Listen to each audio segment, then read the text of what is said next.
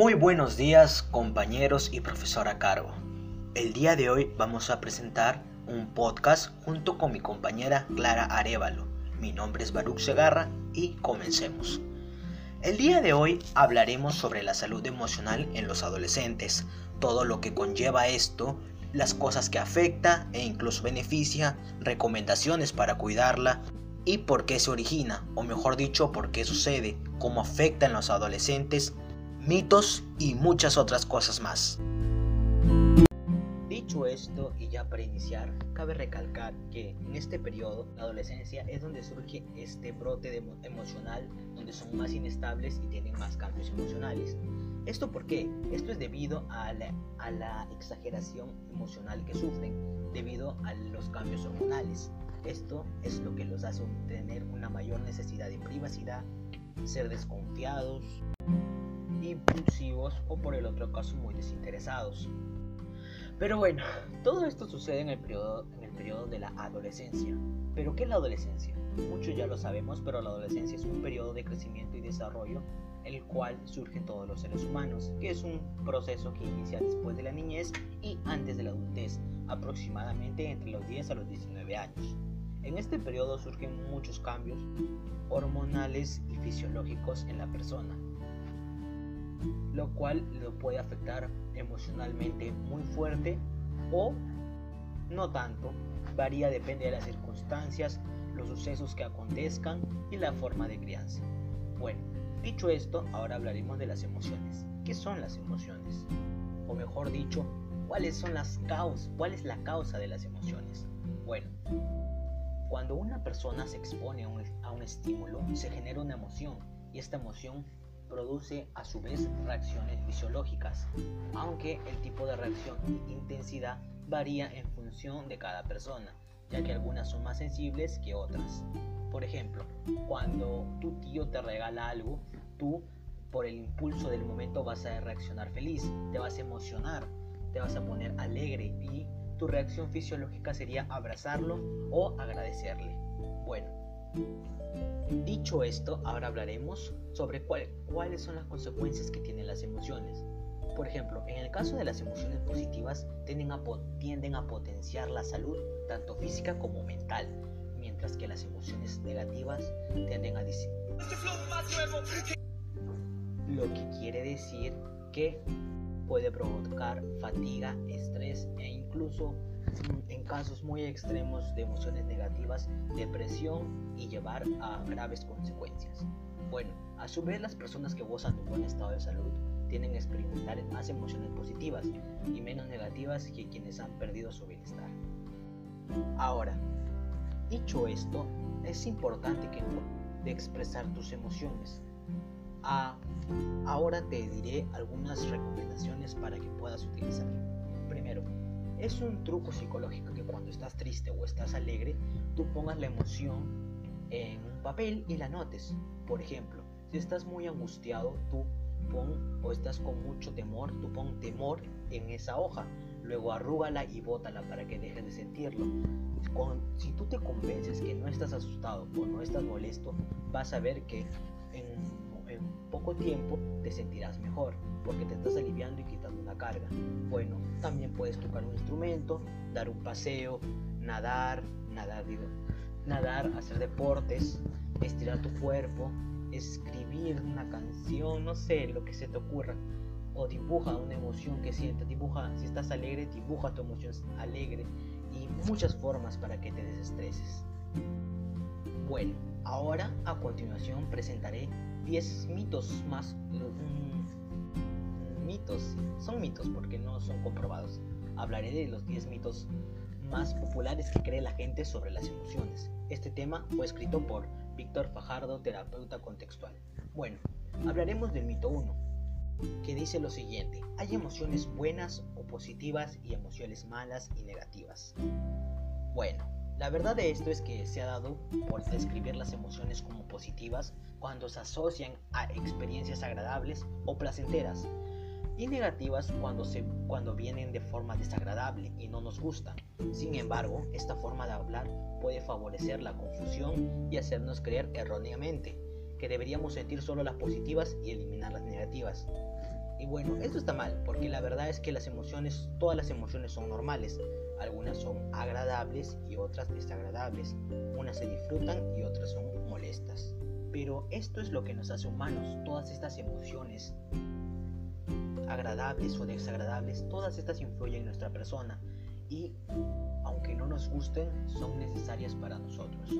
Es más, como dice la famosa frase, después de la tormenta viene la calma, así que hay que seguir adelante. Mito 2. El mito 2 dice, es malo que tenga esta emoción, me va a dañar y podría acabar conmigo.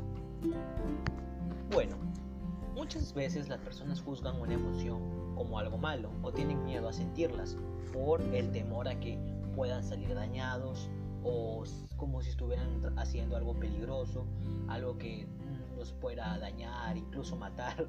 Hay gente que de verdad tiene mucho miedo a sentir cosas o sentir cariño hacia un familiar o hacia alguien. Pero eh, esto está mal, porque incluso hay padres, por ejemplo, que llega un padre después de mucho tiempo con su hijo y el hijo no quiere sentir no quiere sentir amor por el padre y lo ignora, siente esta emoción de odio, no quiere sentir emociones por él. Y esto está mal porque afecta, lo afecta emocionalmente a él y al final la ausencia de, esa presencia paterna le, va a hacer mal. Y es un ejemplo, es un, un ejemplo. Pero por eso pues no se debería juzgar las emociones.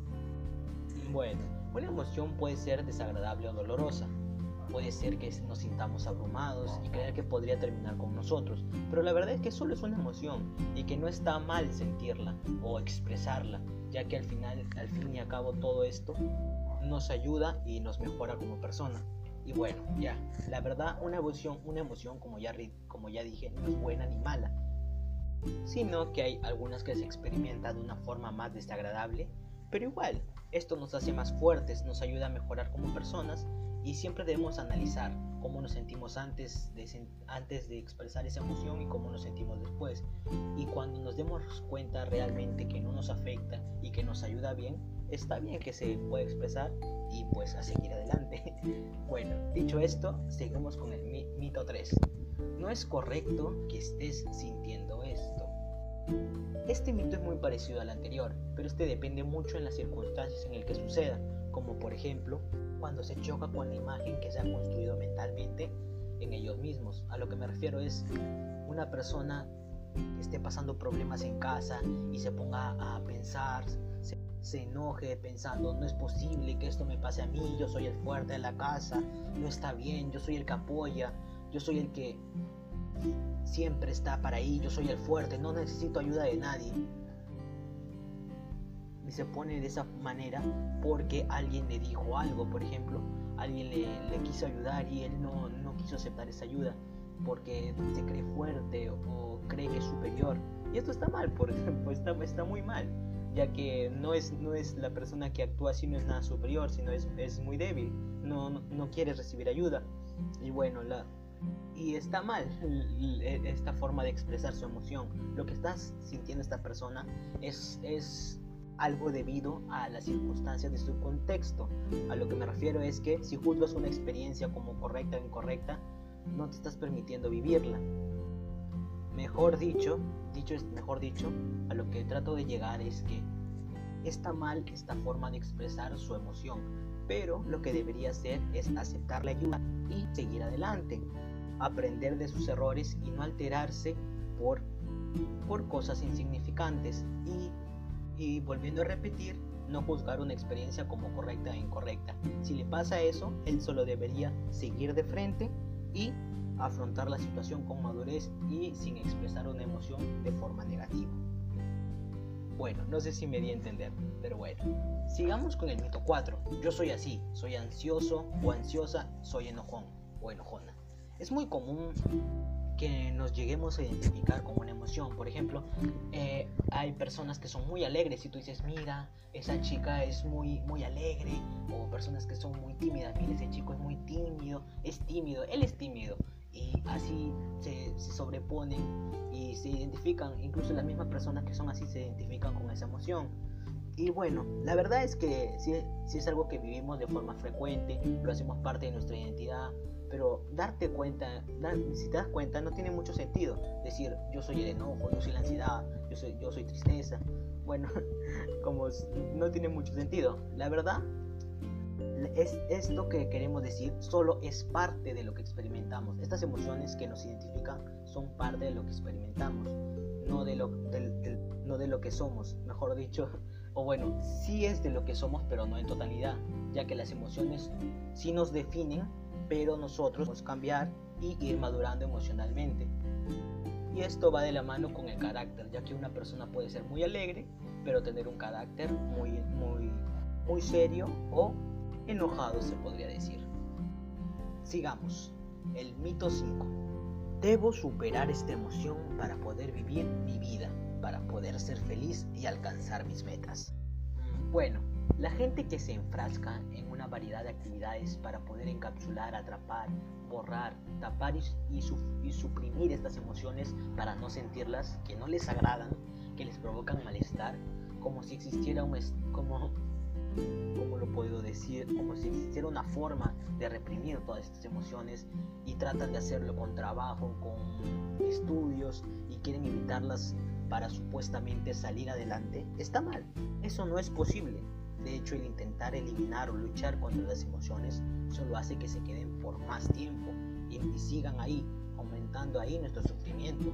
Y bueno, la verdad es que hay que ser capaces de estar con nuestras, con nuestras emociones, sobrellevarlas e implementarlas en nuestra vida cotidiana. Es lo mejor que podemos hacer, aceptarlas y que están mejor ahí funcionando. Bueno, dicho esto, muchas gracias y voy a proceder a darle la palabra a mi compañera Clara Arevalo que va a continuar.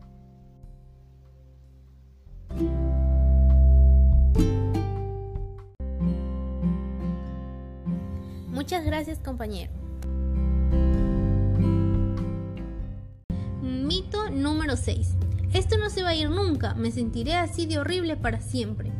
Es posible que estemos confundiendo una emoción que es repetitiva o frecuente con el hecho de que ya nos quedamos permanentemente en una emoción y que nunca lo vamos a superar. Algunas ocasiones somos nosotros mismos los que mantenemos la emoción activada con nuestros pensamientos rumiantes o con algunas conductas que no ayudan. La verdad, las emociones vienen y se van, son transitorias como todo lo que vamos a experimentar en la vida. Recuerda, esta emoción también pasará. Mito número 7. No puedo tolerarlo. Es común que cuando la emoción que se está experimentando es muy intensa o dolorosa, hagamos una evaluación rápida diciéndonos que no podemos tolerarlo. Sin embargo, si hacemos un recuento de nuestro pasado, veremos que aquí seguimos que estamos vivos y hemos sido capaces de tolerar emociones difíciles e intensas antes, por lo que también podremos con esta que estamos sintiendo en el momento. La verdad, puedes con la emoción y además puedes aprender nuevas habilidades para tolerar las emociones difíciles. Mito número 8. No puedo evitarlo, es lo que hago cuando me siento así. Toda emoción tiene un componente conductual, es decir, una tendencia o impulso a actuar de cierta forma. Por ejemplo, con una fuerte tristeza es normal sentir el impulso de llorar o aislarnos. Con un fuerte enojo hay una tendencia a gritar o golpear. La verdad, se puede tener una emoción y no reaccionar o actuar obedeciéndola. A pesar de que el impulso pueda ser muy fuerte, se puede aprender a no realizar la conducta que nos dice la emoción, sobre todo cuando no nos ayuda. Mito número 9. Si lo siento, es que es verdad. Esto demuestra que tengo razón. Las emociones a veces son tan fuertes que nos inducen a pensar que lo que pensamos o creemos es verdadero. A veces usamos una emoción como evidencia que afirma una creencia. Por ejemplo, ante una decepción nos sentimos frustrados y podemos llegar a afirmar todos están en mi contra. O ante el miedo de perder una relación podemos afirmar sé que ella me va a dejar, ya no me ama. Las emociones son experiencias que vivimos, no son hechos. La verdad, las emociones son eso, emociones. No son evidencia irrefutable de que nuestros pensamientos o creencias son verdaderos. Mito número 10. De seguro yo soy el único que siente esto. Realmente ando muy mal. Todos somos capaces de experimentar las mismas emociones. En ese sentido, todos somos iguales, pero al mismo tiempo todos somos distintos, porque vamos a experimentar distintas emociones ante una misma situación. De hecho, cada persona vive la emoción de una forma única y particular. Por ejemplo, en la ansiedad algunos sienten más palpitaciones y sudoración, mientras que otros sienten calor, frío y movimientos intestinales intensos. La verdad, todos sentimos emociones intensas y dolorosas. Todos sufrimos. No te juzgues ni te compares. Tampoco juzgues tu experiencia. Las cosas son así y está bien sentirse mal. Ya que conocemos mitos y verdades, pasaremos a ver cómo son las emociones debido a la pandemia. Como sabemos en todo el mundo estamos atravesando por la pandemia del COVID-19. Esto ha causado muchos problemas emocionales en los adolescentes. ¿Quieres saber cuáles son? Aquí te lo diremos. Hoy en día sabemos que la crisis por coronavirus ha causado importantes resonancias emocionales en los adolescentes. Concretamente se relacionan con una tendencia aumentada a experimentar síntomas ansiosos y depresivos. Este hecho se ha revelado muy importante entre los que padecían algún problema de salud mental previo. Sucede porque constituyen una población vulnerable a las recaídas o al empeoramiento de su salud psicológica en situaciones de estrés intenso. Son muchos los jóvenes que están refiriendo sensaciones de ansiedad difusas, pero sugerentes de una hiperactivación de su sistema nervioso simpático, tales como inquietud y problemas para dormir, con una alteración específica de los ciclos naturales del sueño. Asimismo, los ataques de pánico, entendidos como episodios agudos de intensa activación fisiológica, también han acentuado su prevalencia. Todo ello confluye con una visión negativa del futuro y con la percepción de tener ante nuestros ojos una situación incontrolable. Estas son variedades predicen intensamente los trastornos del estado de ánimo, como la depresión mayor. Ahora conoceremos el estrés por coronavirus. Debido a que la crisis sanitaria se está extendiendo largamente en el tiempo, existen indicios de un aumento de respuestas fisiológicas, de agotamiento. Estas surgen ante la producción persistente y elevada de cortisol en el organismo, hormona del estrés. Dicha circunstancia se asocia a un aumento del riesgo de trastornos mentales. Además, puede ser particularmente crítica en el caso de los chicos y chicas adolescentes. Ahora veamos si se puede manejar las emociones de forma afectiva. Claro que sí, existe este proceso de cuatro pasos. Primer paso, nombra la emoción o sentimiento. ¿Qué emoción estás experimentando? Por ejemplo, ¿estás triste, estresado, enojado, ansioso, alegre, decepcionado, emocionado o avergonzado? Paso número 2. Acepta lo que sientes. A muchas personas les preocupa que sentir sus emociones las intensifique, así que las evaden con la esperanza de que simplemente se vayan. Paso número 3. Expresa tu emoción o sentimiento. Expresar una emoción es la única forma de liberarla. Por ejemplo, puedes expresarla al escribir sobre ellas, al hablar con alguien en quien confíes, al relajarte o al hacer ejercicio. Paso número 4. Elige una forma saludable de cuidarte. ¿Qué necesitas ahora mismo para cuidarte? Por ejemplo, es posible que necesites un abrazo, una siesta, una caminata, un baño o simplemente apoyo. Esos son los cuatro pasos que debes seguir si quieres aprender a manejar las emociones de forma afectiva. Bueno, hemos llegado al final de este tema muy importante. Muchas gracias por acompañarnos durante todo el podcast. Espero que esta información le haya servido de mucho y así pueda aplicarlo en la vida diaria. Para concluir, en la inteligencia emocional, el entender y razonar nos llevará a conectarnos con nuestras emociones, pues muchas veces son ellas quienes nos proporcionan información de los problemas que estamos pasando. Por eso, por lo que cada emoción lleva tiempo y proceso, no hay que desanimarnos si no comprendemos lo que sucede en el momento y tampoco hay que despreciar lo que sentimos. Recuerda que esto es parte de tu camino para ser mejor y solo te estás formando. Bueno, me despido con esta frase impresionante. No solo la gente feliz soporta mejor el dolor y toma mejores decisiones de salud y seguridad cuando se ve amenazada. Las emociones positivas pueden deshacer las emociones negativas. Esta frase nos dejó Martín Seligman, psicólogo, educador y escritor norteamericano. Y por último, recuerde cuidarse y cuidar de sus seres queridos. Me despido con un abrazo a la distancia. Muchas gracias por su tiempo. Que tenga un bonito día.